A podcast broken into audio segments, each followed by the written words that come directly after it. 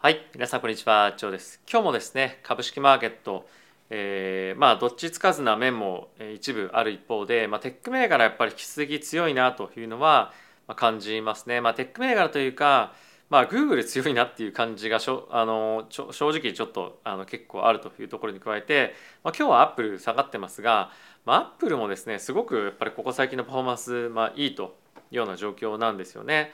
で、えーまあこれまでのまあ流れを見ていると、まあ、ここ最近やっぱりテック銘柄に対してまあ資金がかなり集中してきているというか、まあ、あの主な投資家っていうのはヘッジファンドが中心というふうに言われているんですが、まあ、やっぱりヘッジファンドのそのあたりの投資っていうのが、まあ、引き続きマーケットをですねドライブしているような感じが、まあ、あると。でそれに加えて個人がですねこれにまあひっついているというかあの追っかけて買ってるっていうのも、えーあるというふうに、え思います。なので、まあ、結構ある意味そのファストマネーというふうに言われるような、まあ、上がって、えー上がっていくのは早いかもしれないけど、まあ、お金が抜けていくのも早いというような人たちの今動きが、まあ、メインで、えーテック銘柄は動いていると。でその一方で後ほどもご紹介するんですが、まあ、ロングオンリーですとか、まあ、長期で引き続き、まあ、あの引き続きというか、ね、前提として株を持つ人たちっていうのは、まあ、結構ですね今株式マーケットから資金が抜けているというふうにも、まあ、言われていますというかデータがまあ出てますと。でそうなってくると、まあ、やっぱりちょっとこのテック銘柄主導での上昇は本当についていっていいんだろうかっていうような、まあ、ちょっと懐疑的な、えーまあ、目がですね今出てると思います。で、えーじゃあなんで資金が抜けてってるのかっていうことで言うと、まあ、一つ大きな問題は、まあ、やっぱりアメリカの債務上限だと思うんですよね。なのでこれがすごく大きな問題である一方で2週間後にはですね解決というか、まあ、ある程度収束に向かっていく可能性が一つあると。でただしもしそこで何か揉めて最終的にデフォルトがどうかとかっていうのは短期であるかもしれませんが、まあ、しっかりと合意はすると思うんですよ。ただし、まあ、そういったごたごたが起こって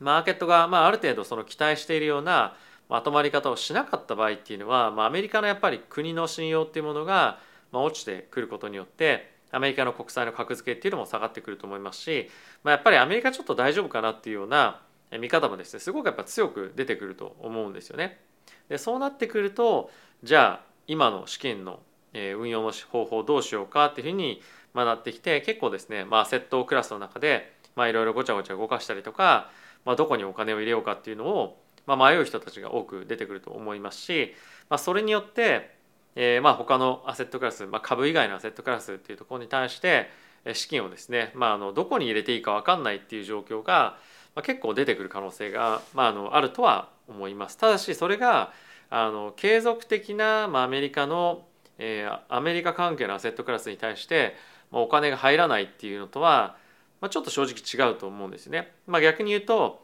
えーこういった民間で非常にしっかりとした会社に対しては、まあ、継続的にやっぱりお金があのまだまだ入っていくっていうような状況には、えー特にテック銘柄に関しては、まあ、すごくやっぱ世界的に競争力があるので、えー継続した、えーお金の流れがあるとは思います。ただし、まあ、そういった債務上限の引き上げとかの問題が、まあ、長引いたりすることによって、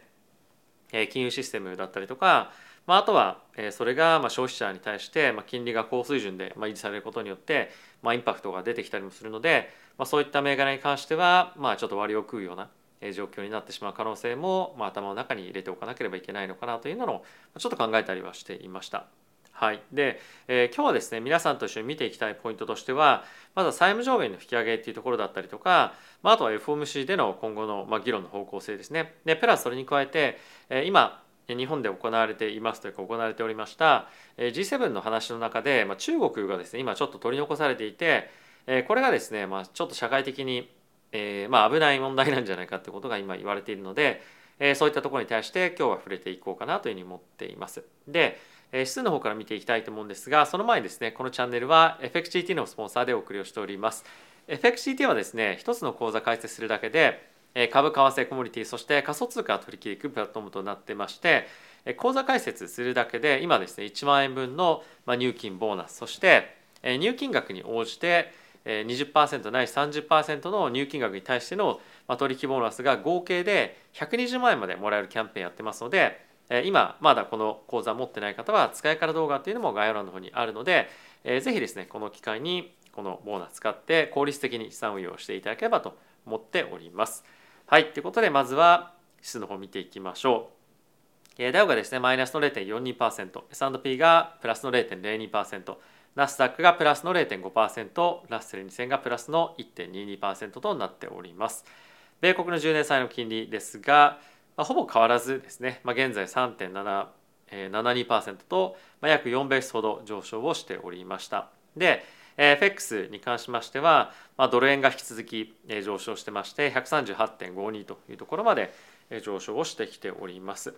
えただしやっぱり140円を超えてえさらにロング持ち続けるっていうのはまあ今後金利低下に向かっていくというふうにドルが言われている中でまあちょっと厳しいというか、まあ、勇気がいる選択だと思うんですよね。なのでえこの辺りはですね結構短期的な人たちのまあ戻る戻り売りを狙ったえ売りオーダーっていうのが結構入っているというふうに言われてますし、まあ、そういった形でまあ発信している人も結構あの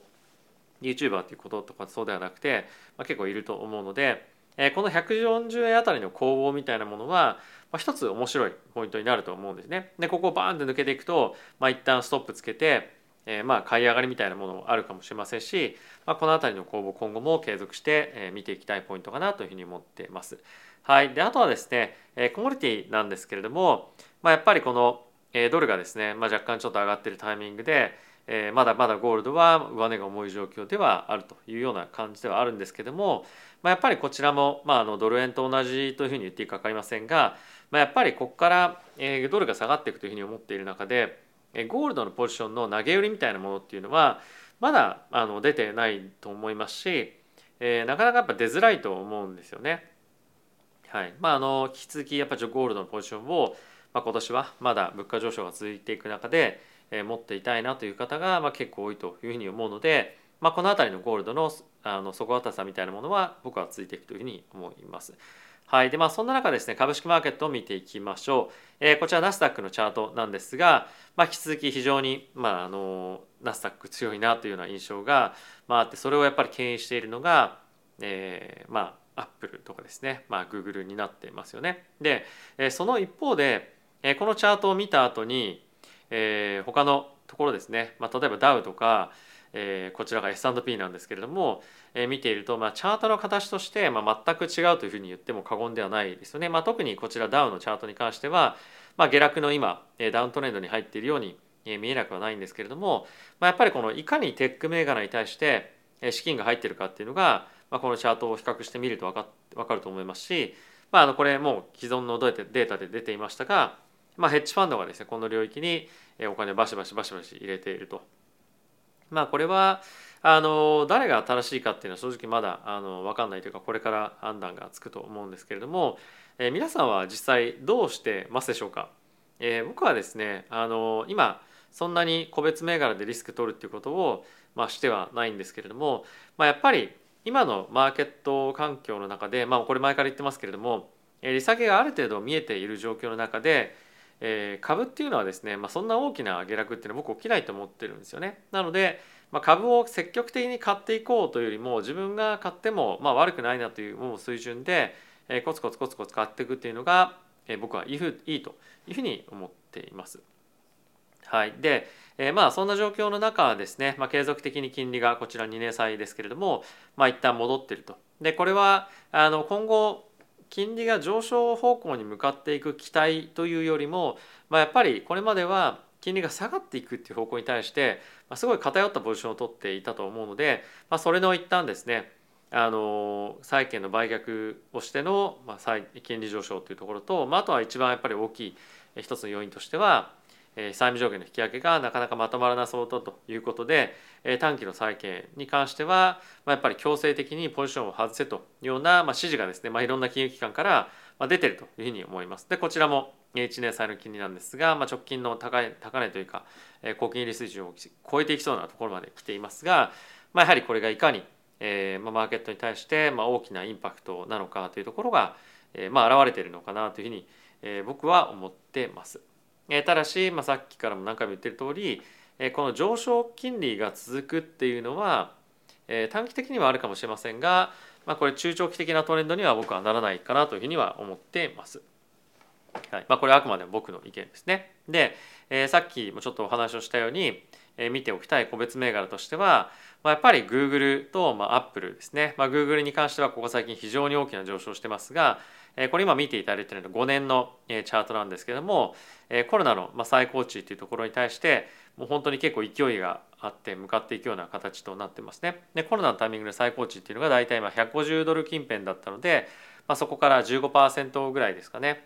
えー、まあもうちょっとかな 17%18% ぐらい、まあ、ダウンしているようなタイミングではあの状況ではあるんですけれども、まあ、一方アップルに関してはもう、ここ更新しそうですよね。でさらにあのこれはまあ次の、え、ニュースでもご紹介ニュースというかあの仮想通貨のか。仮想通貨の方で触れているんですがステップンというですね、まあ、あの Web3 で本当にめちゃくちゃ流行ったアプリに対して Apple Pay を使って今後ですね課金していくっていうことができるようになるんですけれどもこういった Web3 関係のアプリに対してもどんどんどんどん今後ですね Apple Pay が導入されていくというふうになったりすると、まあ、今はですねベアマーケットなのでそこまで正直影響ないと思うんですけども、まあ、やっぱりブルーマーケットにのタイミングではそういった仮想通貨関連のですねあのプラットフォームにはものすごい結構資金が流れるので、まあ、Apple の決算っていうのもこういったところで押し上げられていくようなあの一つ、まあ、ポイントもあると思うので、まあ、結構やっぱり Apple に関してはあのビジネスがうまいというか、まあ、強いなという感じはですね、まあ、しますよね。まあ、実際問題あの彼らのビジネスっていうものがまだまだ底堅いというようなデータは、まあ、いろんなところで出ていると思いますし、まあ、彼ら何といってもキャッシュが超潤沢にあるので自分たちの自社株買いっていうところもですねあのまあある意味そのコントロール自由自在みたいなところもあるので、まあ、そういったところもあって、えー、引き続き株価っていうのが底堅く推移をするんじゃないかなというふうに思っています。はい、でここからですねニュース一緒に見ていきたいと思うんですが、えー、まずこちらですねえバイデン大統領と,、はいえーと、共和党の代表のマッカーシーさんがですね、えー、アメリカ時間の月曜日の5時半だったかな？に議論を始めますというふうに言っていました。でまあそれの前哨戦みたいな感じで日曜日にですね電話をして、まあ、一応下にも書いてあるんですけれども、まあ、すごく話がですね、まあ、うまくいったよっていうふうにここに書いてあるんですが、まあ、本当かよっていう感じは正直、まあ、あるんですけれども、まあ、一応、月曜日の5時半ですねに議論が行われるというような、まあ、今運びとなっています。で今後ですね一応そのこちらにもあります通り早ければ6月1日にデフォルトみたいな感じになる可能性があるというふうに言われているのでそれまでに議論の余地っていうのは、今見え方としては10日間あるじゃないですか。今日本時間でもうすでに23日か、まあ、10日間もないですね。あの10日間もないんですけども、えーと、実質それってもっと短いですよっていう話なんですがこちらにもあります通り、えー、1回ですねその議論の内容が固まってからえさらに議会でま合意したりとか、まあ、いろんなそのペーパーワークも含めて数日かかると。でってことはですねもう実際にバイデン大統領、まあ、いわゆるその民主党共和党で話し合って合意にかけられる時間っていうのは1週間もないんですよ。となるとかなり厳しいなという印象はありますと。で時間軸としてかなり短いというのもあるんですが、まあ、これはもう昨日からも前からも言ってますけれども、まあ、今の共和党民主党のえやりたいことっていうのがま結構ずれていると。で民主党は今の予算案っていうのを、まあ、ある程度維持していきたい一方で、えー、もうですね共和党はもうすぐ予算削減しろというふうに言ってるんですね。でこれ予算削減されてしまうとバイデン大統領としてはやろうと思っていたことが予算削減されてしまったことによってできなくなると。でかつ予算削減してしまうとどっかのですね予算をまあ切り崩さないといけなかったりするわけなんですよね。でそうするとやっぱりどこに説明をしなきゃいけないかみたいなことも、まあ、説明責任みたいなのも出てきますしなんでうちなんだとなんでうちだけなんだみたいになったりもするので、まあ、反発もあったりすると思うので、まあ、その辺りをですねやっぱりバイデン大統領としては、まあ、避けたいというのが、まあ、今あるのでなかなかやっぱりその辺り、え、合意をするのが、まあ、難しいんじゃないかというふうに思われています。でもう一つやっぱりマーケットで重要なのが、まあ、今ですね FOMC で2人の代表者の方がまあ、利上げもしくは今後の利上げの可能性を強く残しておきたいというふうに言ってる人たちなんですよね。で、えー、一応年内にもう2回利上げした方がいいんじゃないか必要があるかもしれないっていうふうに言ってるのがセントルイス連銀総裁のですねブラードさんなんですけれども、まあ、彼はこれまで金融政策のこの方向性に対して、ま、すごく的確なことを言っていたというか結果的に彼が言ってたことをま、やってきたっていうような状況が続いていましたと。なので彼が言ってることっていうのは結構信用をされているわけなんですが、ま、そんな彼がですね2回利上げをするというふうに言っています。ただしこれすごく重要だなと思うのがマーケットはそもそもそんなこと思ってないっていうところと今ですねマーケットは金融政策の方向性に対して全く興味を示してないというかまあ今本当に重要なのが債務上限の引き上げというところとまあとは雇用統計だったりとか CPI というような実際の経済データがどう出てきたかっていうところにフォーカスしていると。なので、まあ、今いろんな人がいろんなこと好き勝手言ってますけれども結果的に何をするかは経済指標をベースとしてやりますよねということで、まあ、経済指標にまあ一番目がいっているということですね。まあ、一応なのでこういったことは言ってるよというふうにあの、まあ、ニュースとしては出てきますが一番重要なのは経済指標ですよというところはしっかり自分たちの頭の中にも入れておいた方がいいポイントかなと思います。で一応ですね今実際にこれが FOMC での利上げ織り込む状況なんですけれども、まあ、ほぼ変わってないですね。あの6月のタイミングの利上げ織り込み状況っていう観点でいうと、えー、昨日と、まあ、先週とで、えっとまあ、大体、えー、8%7% ぐらいかなまた上昇をしてはいます。ただし、えー、今年の利上げ織り込み状況っていう観点でいうと、まあ、やっぱりえ利上げはもうないっていうのが、まあ、今のえ大方の見方で11月から利下げをしていくっていうシナリオはまあ変わってないんですよね。なのであまり大きなインパクトっていうのはまだ今の時点ではないと。ただし月曜日のじゃなくて6月の第1週目の金曜日の雇用統計。そして第3週目ぐらいかな今回は、えっと、に発表があります CPI の数値っていうところを見て判断をするというようなことを我々もしていく必要があるかなと思っています。はい、でまあもう一つすごく重要なのが今政治的情勢がですね世界的に不安定になってますが、まあ、G7 の中で今中国がですね、まあ、G7 の中でというか中国がまあ少し、えーまあ、孤立してますよねと。で今回、えー、ウクライナのゼレンスキー大統領と、えーまあ、インドのですね首相が、まあ、会って話をしたりとかしている中で、えー、中国に関してはあの、まあ、そういった議論の中に、まあ、入れてもらえないというか中国としては、まあ、本当にロシアを、えー、まあものすごく力強くプッシュしている一つの国みたいにえー、見えているような状況かというふうに思います。で、えー、そういったことをですね、まあ、あの見せしめみたいな感じで、まあ、日本がしたからっていうところもあると思うんですが、えー、中国がですねあの中国国内に駐在している大使をですねあの呼び出してですねあのアメリカンチップメーカーの、まあ、マイクロンから、えー、半導体をですね買うなというふうに、まあ、命令をしたりとか、したりしてるんですよね。なので結構その中国をめぐる政治状況みたいなところっていうのの、まあ、テンションというかまあ緊張感が、まあ、今すごく高まっていると。でかつですね、まあ、あのジョイントステートメントとしてもいろいろとあの言われてましたけれども、まあ、中国に関しては、まあ、やっぱりですねあの、まあ、すごくいろいろと、まあ、危ない側面が、まあ、あるというふうにも、えーまあ、言っていたりとかっていうのが、えーまあ、出ていると。なので、えー、中国の,、まあその経済も含めて、まあ、そうですけれども、まあ、そういったところに対して、まあ、あまりにも、まあ、頼りすぎる今の、まあ、世界的な状況っていうのは、まあ、危ないので、えー、分散を、まあ、リスク分散をですね、まあ、していくべきだということを、まあ、みんなで、えーまあ、言ってたり思ったり議論したりとかっていうのが、まあ、あったっていうことをですね、まあ、当然これに中国は面白くないので、まあ、いろんなことをですね今後あの発言や行動としてやっていくと思うんですけれども